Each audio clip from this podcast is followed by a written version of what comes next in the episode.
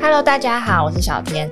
巧克力呢，很多人都爱吃，有报道还说它健康好处多多，甚至对于脂肪肝有帮助。真的有这么神奇吗？大家对于消除脂肪肝的秘诀都特别的好奇，因为根据国健署公布的资料呢，在台湾每三个人就有一个人有脂肪肝，盛行率已经超过百分之三十三。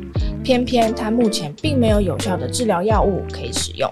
今天我们帮大家邀请到的来宾是专业的胃肠肝胆科医师。张振荣医师，医师好，哎，主持人好，各位观众大家好。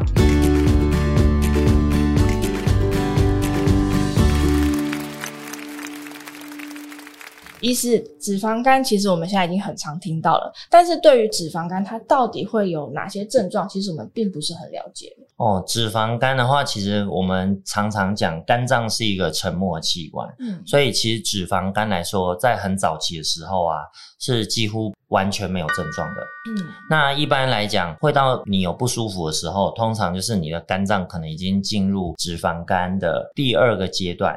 就是所谓叫脂肪肝炎哦，哦，那时候你可能肝脏已经发炎，嗯，哦，你抽血体检报告可能就是所谓的 GOT、GPT 已经是红字了，嗯，这时候你可能就会出现一些症状。比方说，你可能会常常觉得很疲劳，然后你可能会觉得你的食欲变差了，然后你可能有时候吃饭的时候很容易恶心想吐，嗯，那你可能有时候你会觉得你的这个右上腹有时候可能会闷闷的，嗯，甚至有点痛痛的感觉，嗯，那这个时候可能就表示你的肝脏出了一些问题。所以初期它几乎是没有什么征兆提醒你，但是等你有感觉的时候，可能是已经有一点点恶化了。对，通常就有一点点问题产生就不得不重视它。对，嗯，了解。那它通常会有没有什么样的并发症吗？其实不管是任何的肝炎呐、并发症的部分就是所谓我们叫做肝炎的三部曲。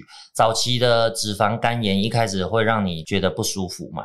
累嘛，嗯，那久了以后，它可能会影响到肝脏的解毒或者代谢功能。这时候我们就可能会产生所谓的叫做黄疸哦，可能你没有办法解毒了，你的皮肤、眼睛都变黄了，然后你连排尿的时候变成像红茶的颜色。那接下去严重以后，可能会变成。肚子会积水，产生所谓的腹水。假如进入肝硬化的阶段呢，有可能会变成，比方说会进入肝昏迷，或者是食道或胃有所谓的食道静脉曲张，可能会造成肠胃道出血。嗯、那严重的时候，肝脏会衰竭，那甚至会产生肝癌。了解，所以到肝衰竭、肝癌其实都算是很严重的、很严重的部分。那网络上其实对于消除脂肪肝有各式各样的偏方，这个巧克力它是可以改善脂肪肝的，嗯、这是真的吗？这个问题很有趣。假如是你问我，我们要先定义什么样的巧克力才可以改善脂肪肝？因为那个趴数不一样。不一样，对，大家有吃过巧克力都知道，巧克力的趴数有分很多种嘛。嗯，那我们大概去看了一下，一般来讲，假如它的巧克力的浓度是超过百分之八十五以上，算黑巧克力。黑巧克力的话，大概在过去十年内啊，有一些很少数的研究发现，它是对人类的肝脏的这个脂肪代谢，还有所谓的自由基，嗯，跟氧化压力稍微是有帮助的。哦，所以假如你是吃选择所谓的黑巧克力，可能稍微会对脂肪肝有一些辅助的效果。但是我这边要说，嗯，第一个，目前在过去十年的研究呢，这些研究文献的数量非常少。然后人数也不够多，所以其实，假如是依我来说，我觉得这样的证据力是并不足够，让医生去直接建议大家说，哦，你就吃黑巧克力改善脂肪肝。以医学的证据力来讲是不足的。然后第二个就是说，大家要注意哦，假如你本身是三高的患者，嗯，肥胖的患者。或者你本身有很严重的胃食道逆流，或者你很会长青春痘，嗯，像这些族群的话，其实吃黑巧克力是比较不合适的。我会建议大家，假如你本身体质有一些不太适合的地方，你还是要避免，因为它毕竟还是属于偏方的，对，它是比较属于偏方的东西，嗯，基本上偏方就不是正规医疗，嗯，嗯，所以它的证据力是相对比较低落，这样子。如果喜欢我们这一集的早安健康 Podcast，记得订阅我们，然后留下你的五星好评。还有其他想听的内容，也可以留言告诉我们哟。那其实我们这边还有收集了很多，也是有点类似这样子，感觉好 好像也是消除脂肪肝的偏方。嗯嗯。比如说第一个像黑木耳，嗯，它是有效的吗？黑木耳其实也没有效哎。哦。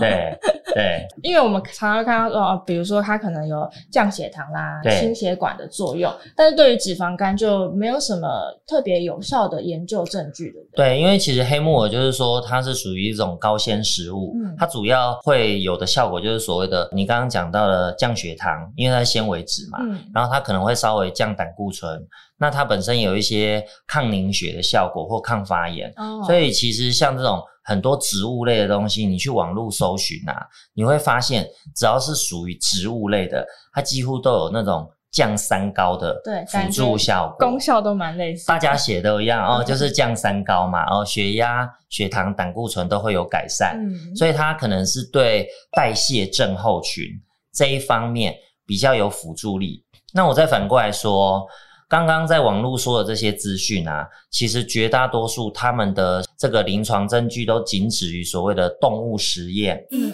它甚至没有。跨到像我们刚刚讲到的人体的实验，所以说以医学的证据力来说啊，这些健康食品它的证据力是比刚刚讲到的黑巧克力是更不足的。嗯，所以我觉得大家要有一个正确的观念，假如你要改善脂肪肝，要从生活作息、体重管理、适度的运动这方面大方向去做，而不是说寻求偏方，然后就认为说偏方就可以让你的脂肪肝完全变好。了解，其实还是要从生活饮食形态大方面的去下手，就对了。对。那如果是饮食上的话，医师通常会怎么建议？呃，饮食上的话，我觉得大家第一个可以去呃研究一下什么叫做地中海饮食法。嗯，哦，地中海饮食法其实是呃目前在文献上有明确的证据是可以对脂肪肝有帮助的。嗯，那再来的话，大家我会觉得你可以多吃一些平常富含 DHA 或者 EPA 的鱼类，比方说什么鱼呢？比方说鲑鱼、秋刀鱼。这个都是含有很多 DHA 跟 EPA，嗯，它是确定可以帮助改善脂肪肝。再来橄榄油或者所谓的姜黄、蒜素这些东西，在医学文献上都认为对脂肪肝是有一些辅助的效果。这些其实也是地中海饮食的食材，对吗？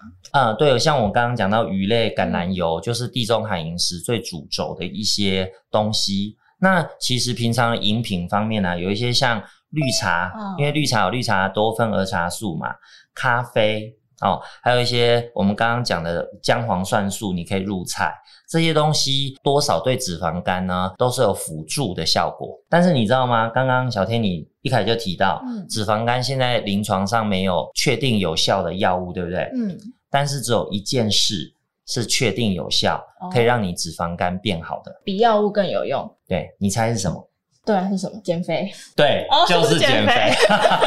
对，乱乱这样才对，没有错，没有错。实际上，真正啊，现在觉得对脂肪肝有效的治疗方法，最重要的就是要体重管理。一般我们会建议体重至少要降低你现在目前体重百分之五。哦，比方说你是一个五十公斤，你就可以瘦二点五公斤。嗯，那假如你希望你的肝指数会下降。一般要下降百分之七。那我们刚刚提到说肝炎的时候，有没有可能肝炎就不会好？有机会好的，要逆转肝脏发炎，改善肝纤维化，体重要下降百分之十，所以其实就是五七十这三个数字，这是目前确定有机会让你脂肪肝变好的唯一方式。三个黄金密码，对，就自救一命这样。对对对对。但其实我们刚刚提到的那个例子，五十公斤可能不见得要瘦啊，因为通常都是呃肥胖的人比较容易有脂肪肝，是吗？哦，这个观念其实也需要去做一些修正。哦，这也是一个错误的观念。对，嗯、因为当然你肥胖的人，你脂肪肝的机会是相对比较高，没有错。嗯，但是并不表示你是一个瘦瘦、体型很正常的人，你就不会有脂肪肝哦。嗯，其实你知道吗？台湾人啊，统计说，假如是四个瘦瘦的人里面啊，有一个人。他其实是脂肪肝的患者啊，那为什么会这样呢？其实跟你天生的遗传基因的体质有关。Oh. 你可能家族遗传啊，天生对于这个脂肪的一些代谢，嗯，胆固醇代谢就是有问题的，所以你的肝脏就是天生很容易堆积很多脂肪、三酸甘油脂在你的肝脏。那像这种人呢，跟你的胖瘦是完全无关的。嗯，因为你代谢不好，你就算很瘦。你一样是会有脂肪肝这个问题，所以其实可以分成先天的，就是遗传啊、体质，还有后天的，就是饮食习惯，还有你的运动，没有错，就这些都是呃跟你脂肪肝很有关系的诱发因子。对，那其实脂肪肝刚刚医师有提到，不是只有体型胖的人才有，很多瘦的人其实也有脂肪肝。那我们平常呢就多多注意自己的饮食还有生活方式。今天我们谢谢张医师来告诉大家怎么样消灭脂肪肝，谢谢医师，谢谢小天。那节目我们就下。下次再见喽，拜拜。